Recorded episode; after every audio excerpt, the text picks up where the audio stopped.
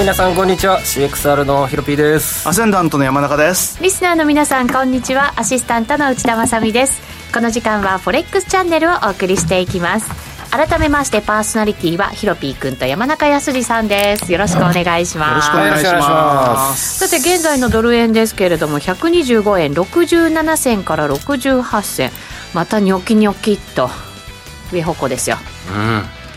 今日70銭台もありました。よきよき強いですね。はい強いですね。本当止まらなくなってきました。いや楽しいですね。確かに「いや」っていう言葉しか出ないのはなんとなくわかりますけど。儲かってればね。逆行くとね大変なことになっちゃいますよ。これだけ強いトレンドだと。ビットコインで溶かしておりますから。お 金って巡り巡るものですね、ね、はい、はい、この方。いつまでたっても増えない大変この方はどうでしょう？月一ゲストの遠蔵さんです。よろしくお願いします。なんかドル円のこんなトレンド久しぶりなんじゃないのぐらいな勢いで。ですね。ね続いてますねしかも。10円も動い。ちゃったね。動いちゃったですねたった2か月、うん、いや久々ですね。止まりますか？いや。いや 今日は FMC 見ましょうと、はい、あの CPI 見ましょうとしか言えないですね。結構高い数字出てくるっていう予想らしいですけどね。でももう追い込んだじゃないですか。8.4%ってちょっと高すぎない、うん、しかも利上げを始めてるのに8.4っていう。そう、うん、まあ、タイムラグあるんでねこればっかりはね、うん、利上げの効果が出てくると半年かかりますよ。うん。そっか。0.25上げた時点で何かあるのって言ったらできるないですねね、これインフレ率がね1.5%が2%だったらあるかもしれないですけど。しかもここからだって0.5続けてやるかもしれないってね、うん、いう話ですしね、うん、しかも QT がねそっちの方が問題のような気がしますけど、はいはい、それも議事録でね結構明らかになってきましたので、今日はそのあたりも遠藤さんに解説していただきながら進めていきたいと思います、この番組 YouTube ライブでも同時配信しています。動画配信につきましてはラジオ日経の番組サイトからご覧いただけますその YouTube ライブに連動したチャットもありますので皆さんのご意見ご感想トレード内容などぜひぜひ書き込んでみてくださいそれでは番組進めていきましょうこの番組は forex.com の提供でお送りします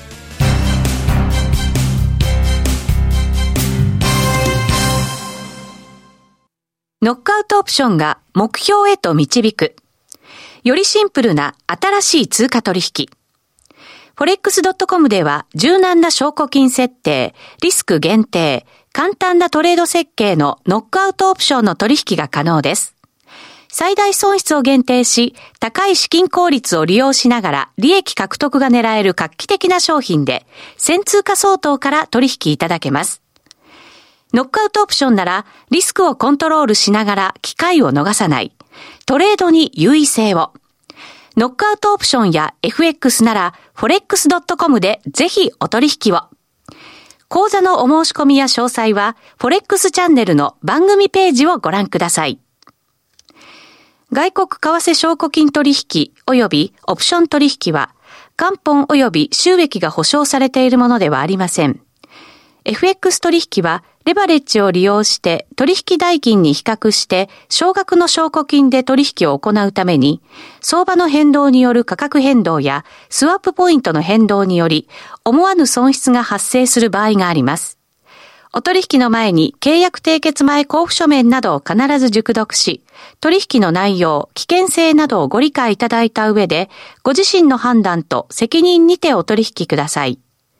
ストーン X フィナンシャル株式会社金融商品取引業関東財務局長金商第291号。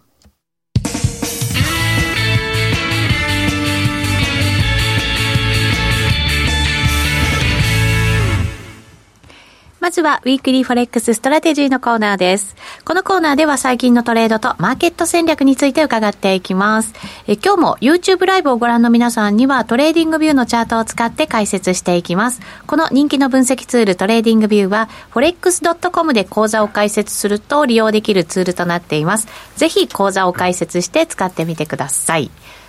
早速ドル円いきましょうか、はい、ヒロピック準備しました。ありがとうございます。月足超長期チャートです。超長期、うん、長期チャートですね。はい。えー、間もなく久しぶりの最高値を更新、125円の85銭を上回ってくると、えー、何年ぶりだ？これは20、20年ぶりの高値圏に突っ込むんですね。次ここ超えると、はい、えっ、ー、と、過去を遡ると、2002年の2月につけた135円の飛んで1銭、まあ135円ですね。まで、レジスタンスがない。うん。楽しみですね。いやでも本当ねそうなんですよ。あの130円から135円っていうところがね、はい、あのテクニカルなターゲットになってきちゃうと思いますよね、これね。皆さん準備はよろしいでしょうか、はい、いくかしらそこまで、はい、ちなみにあの僕が FX を始めて、えー、その何年かした後に2015年の6月ですね。ついにあの前回はですね2007年につけていた124円の、えー、前半15銭あたりを超える超えるとどうなるんじゃみたいな話題があったんですが、はい、えー、非常に中途半端にですね 125円の85銭で止まるという。そして黒田総裁が余計なことを言ったがために、えー、1年以内にですねあの100円まで割れるという大失敗をしたという。結構みるみる間にねそうですね、ね、ちょうど1年後にその余計な発言をしたがために2016年の6月には、えー、100円を割って99円ぴったりぐらいの安値、まで下落してたんですね、はい。まあ、2度同じミスは犯さないだろうと、黒田さんここの時はでも、ブレグジットとかトランプとかがあったんですよね。えっとはい、あのチャイナショックじゃないですけれども、中国経済のちょっと傾きとか、うん、えー、もあったし、トランプ大統領の支持が上がってきたとか、えーまあ、いろんなちょっとした悪材料が積み重なって、うんえー、あとその、まあ、これ以上はちょっと円安はよろしくない的なオブラートに包んだ発言が出てきて、まあ、125円を黒田ラインというふうに当時は、えー、為替ニュースでは非常に話が盛り上がりましたが、うん、えー、しっかりとワークしてですね、えーえー、この7年ぐらいですかね約、うん、揉み合っていたという時代でございましたが。環境は随分違いますけど、うん、そろそろもしかしたら、まあ、財務官であるとかっていうところからは発言も見られてきて、うん、プラス中国経済もちょっともやもやしてる感じってあるじゃないですか、うん。うん、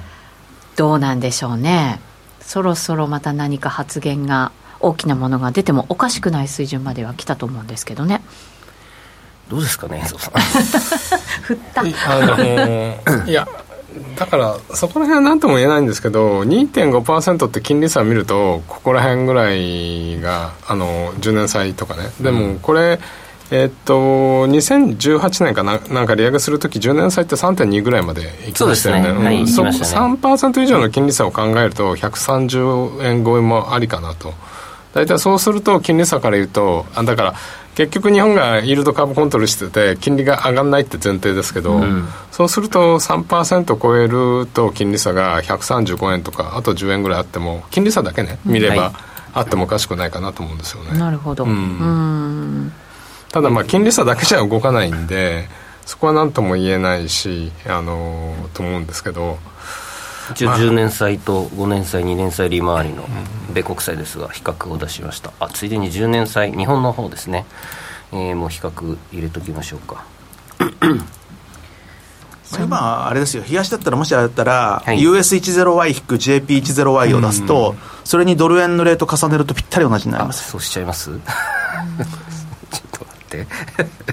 昨日も上がりだしたのって120円ぐらいから上がりだした時って、時間外で長期金利上がってましたもんね、ね。そうなんです。だそれがきっかけですよね、うん、昨日も昨日は明らかに、だから最近金利との連動がいいですよね。なるほど、まあ、年に2回ぐらいこういう相場ありますよね。なぜかぴったり動くって。いう、うん、今本当ぴったりなんで、逆にあの日本の金利はねほとんどまあ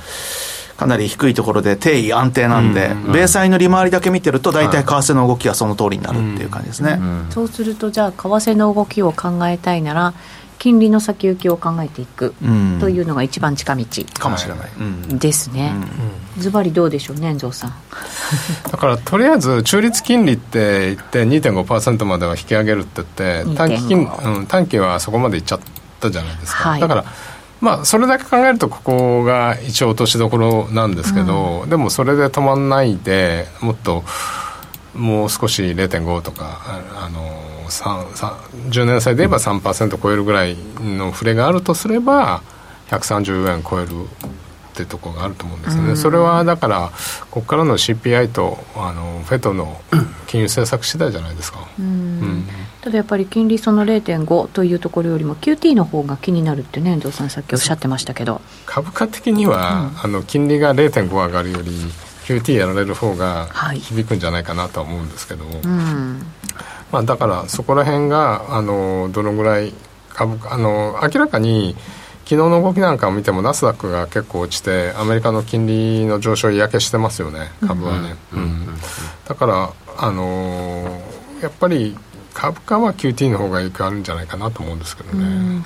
QT その議事要旨では5月から、うん、まあ、削減開始して最終的には、えーと、月で950億ドルのペースまで加速していく、はい、ということですけれど、はい、やっぱりこれ結構強い内容でマーケットはまだ織り込んでなかった数字同時に利上げと同時にやってますんで前回みたいにあのすごく時間をかけてないですよね。だから正直言って僕も前回との比較で言うと言えるんですけどあのこんなに急にやるとどうなるかっていうのはちょっとあのチャレンジングですよね。どれだけ景気とかに悪影響を与えるかみたいな、うん、だからいろいろな要素であの中国があのロックダウンしてるから、景気減速して、原油が昨日は下がってるんで、それは CPI にとっては、あのいいいいじゃないですか、いいっていうのは抑えるじゃないですか。でも中国が減速するとサプライチェーンがうまくいかないんで、そのこと自体がさらに CPI を上げてしまうっていうのもあるじゃないですか、なるほど全てが悪循環になったそうですね、どっちに転んでも上がる、う。ん、そう。だからどっちがこう来るかっていうのがちょっとみんな多分疑心暗鬼だと思うんですよね。そうですよね。でもですねこれは物価が、でも結局だから今のインフレをそれでも抑えようとしなきゃいけないから、まあ、強気でやっていくしかないっていうことなんですね、うん、アメリカは特に民主党じゃないですか、はい、でとあのブレナードさん民主党員だから、うん、だからもうあれ明らかに政治的だなって気もするんですけどね突然。私はちゃんとやりましたって後で言えるように あの公聴会で文句言われないようにみたいな。だって今突然。ブレナードさんが一番責任重いと思いますけどね、うん、ここまでやったのは、なんかそこら辺の絡みはあると思うんですよね、中間選挙に向けてあのブレあのバイデンさんをっていうか中間選挙負けないようにするにはとりあえず目先はインフレをなんとかししたいじゃん、まあ、もっと言うとガソリン下げたいみたいな、まあ、そうですよね、うん、でもそれによって株価が下がるかもしれないけれどもそこは置いといてインフレ退治。株価見てますよ。株価強くなってくると強い発言して、あのあれして弱くなったら静かにしてるじゃないですか。だって今回も株価上がってきたからブレイナートさん言ったんでしょ？じゃないかなと。これ僕の想像なんですけど。なるほど、うんまあ、ちゃんとそういうとこ見てやってるんです、ね、でももっと言うと株価は多少犠牲にしてもあのインフレを抑えるってもう決めた去年の11月に決めたじゃないですか、うん、犠牲はね、うん、仕方ないと、はい、いうことですかね。ヒロピー君準備できました金利。はい。はい。できてます。はい。ちょっと見ていきましょう。比較の方なんですけども。はい。青い太字がアメリカの10年債、うん、2.82%対して一番下の黄色いやつですね、えー、が日本の。10年債利回り。0.239、まあ、24ですね、えー、約。で、えー、ちょうどその2018年の9月10月頃ですかね、えー、一時3%を超えて3.2ぐらいあった頃ですね、うんえー、この時ガンドラックさんが4%いくとかっていうふうに、ん、まあでももともと3%って言ってたのが情報修正して4%になるって言ってた、えー、おっしゃってたんですけれどもその時は日本長期金利は0.15、うん、うん、なのでまだ当時の方が開いてるんですね、うん、その当時でドル円ってどれぐらいあったんだろう、2018年なのでこれでチャートで見るとあら。113円ぐらいですね。うんこの時はだから金利差で動か動いてなかった。時はね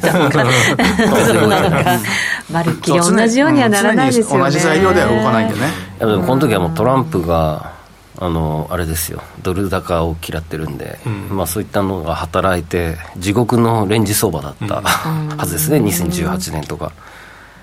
えー、1年に7円しか動かないってけ年じゃなかったでしたっけこの辺は。まあ78円が多かったですよね、うん、あそこら辺はね。円蔵さん理論は107円の50銭でしたっけ？なんかこのここがすごく節目だって。そんなこと言ってましたっけ、うん、ここで結構ターニングポイントになりやすいっていうふうに。115円を上抜けするか下抜けするかって結構、うん、あの重要で過去から見るとなんか115円120円から上か、うん、110円から115円かって、うん、でなんか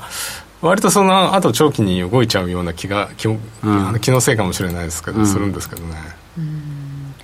あのこのドル高、まあ、今、ドル結構全面高みたいな感じになってますけど、うん、アメリカどうするのかなとは思ってるんですよね、焼き鳥さん、うん、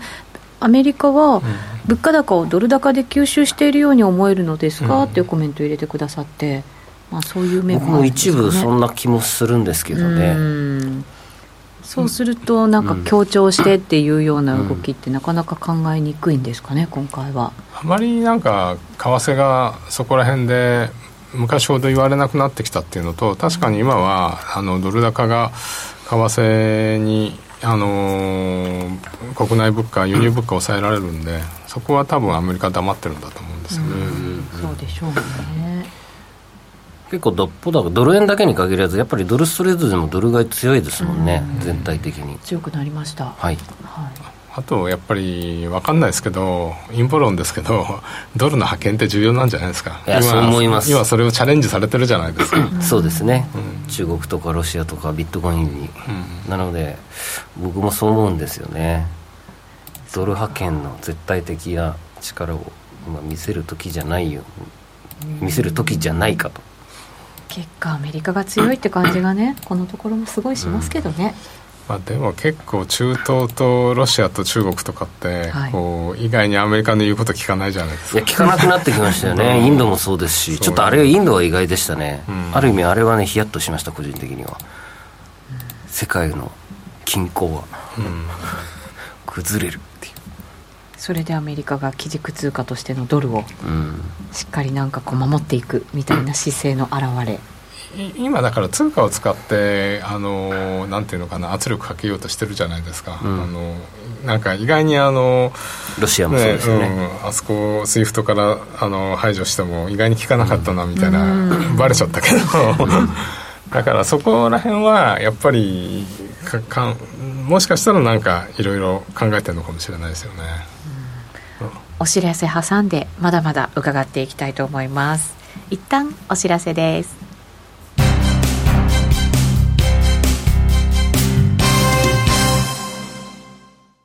ノックアウトオプションが目標へと導く。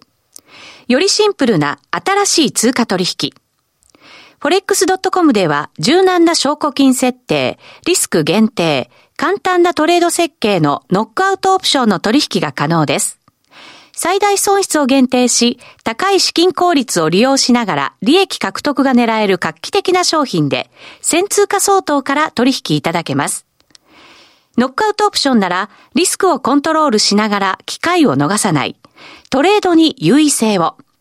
ノックアウトオプションや FX なら forex.com でぜひお取引を。講座のお申し込みや詳細はフォレックスチャンネルの番組ページをご覧ください。外国為替証拠金取引及びオプション取引は元本及び収益が保証されているものではありません。FX 取引はレバレッジを利用して取引代金に比較して少額の証拠金で取引を行うために、相場の変動による価格変動やスワップポイントの変動により、思わぬ損失が発生する場合があります。お取引の前に契約締結前交付書面などを必ず熟読し、取引の内容、危険性などをご理解いただいた上で、ご自身の判断と責任にてお取引ください。ストーン X フィナンシャル株式会社金融商品取引業関東財務局長金賞第291号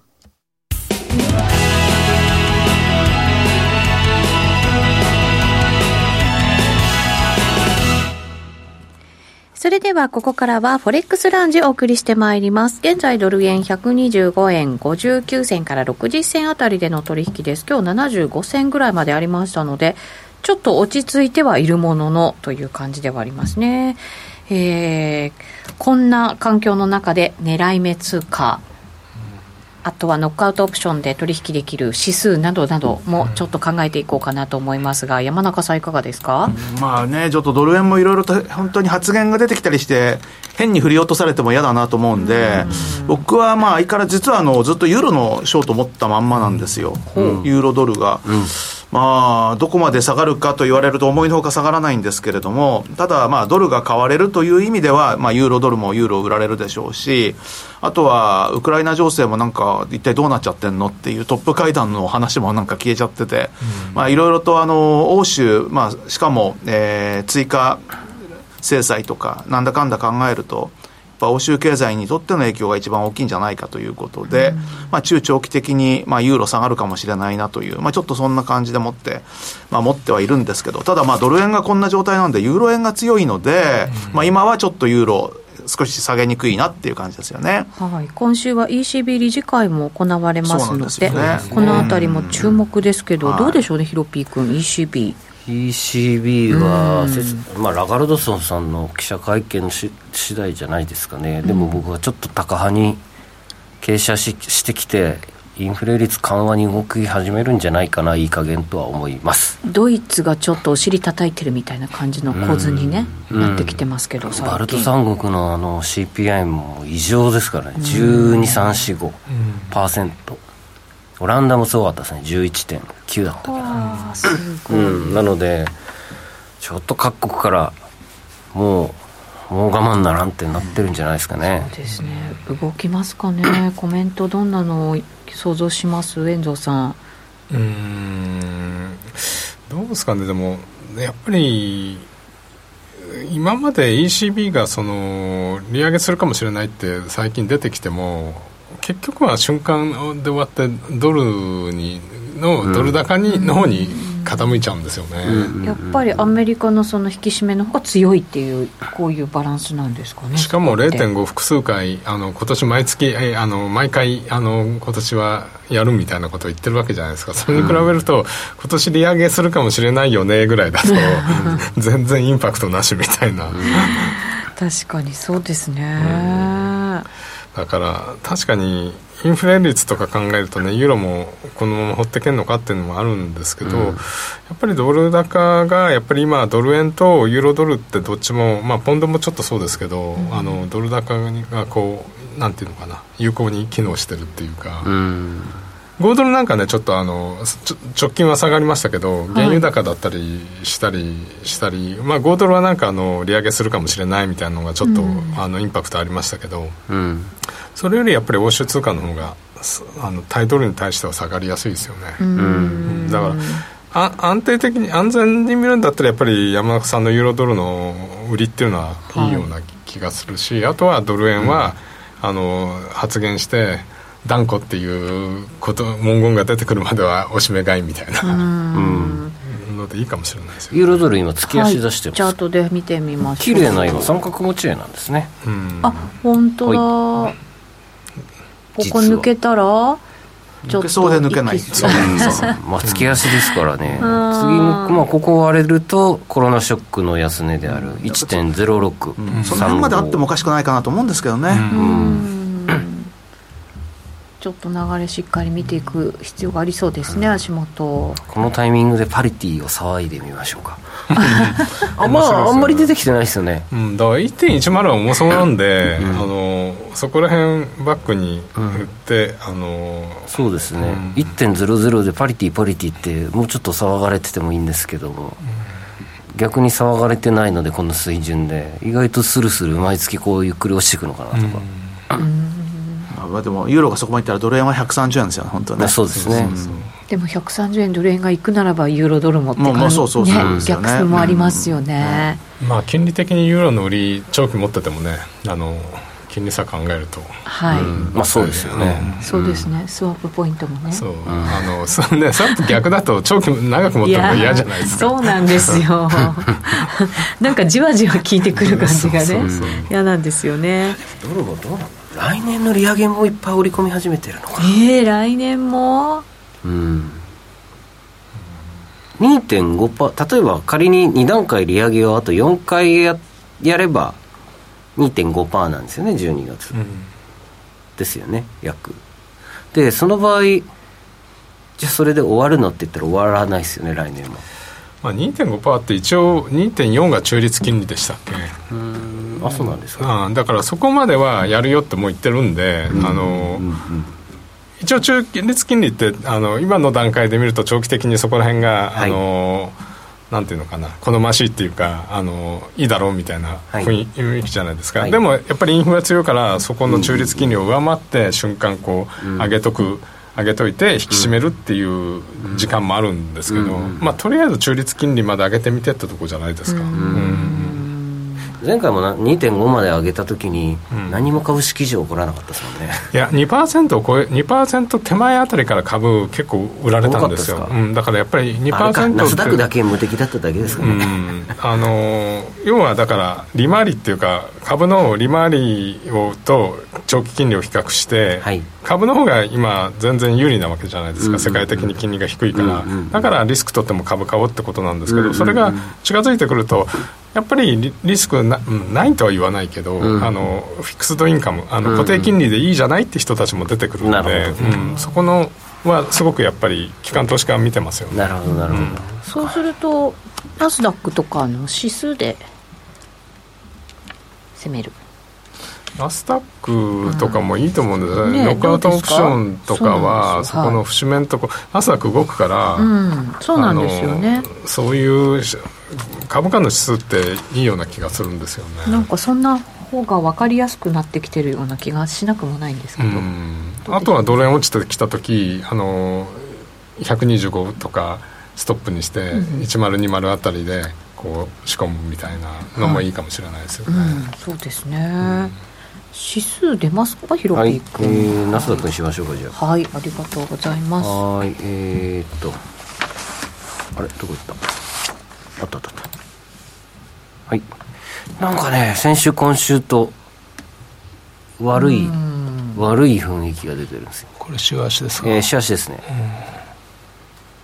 週足で見ると下げそうだよねなんかね。そうそうそうそう。この結構きつめの上げが3週連続続いたんで、うん、だからあのブレイナードさんが言ったのよ、うん、ここで安心だと思って。強気を俺落ちてたら俺言わなかったと思いますよまあね過去にどれだけ高派になろうが最強ナスダック上げ続けましたから。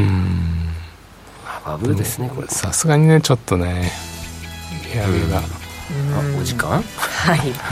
結論なかなか出ないままここまで来ましたけれど、はい、まあドル最強とあとは株価指数アメリカのものチャンスあり。ドルに戻ってるんでしょうね世界の資本が一回、ね、かもしれない、ね、よくわかんねえってなって、はい引き続き YouTube ライブでもいろんな通貨いろんな指数探っていきたいと思いますのでぜひぜひお付き合いください。YouTube ライブでご覧ください、えー、一旦ラジオの前の皆さんとお別れです。遠藤さんありがとうございました。この番組は forex.com の提供でお送りしました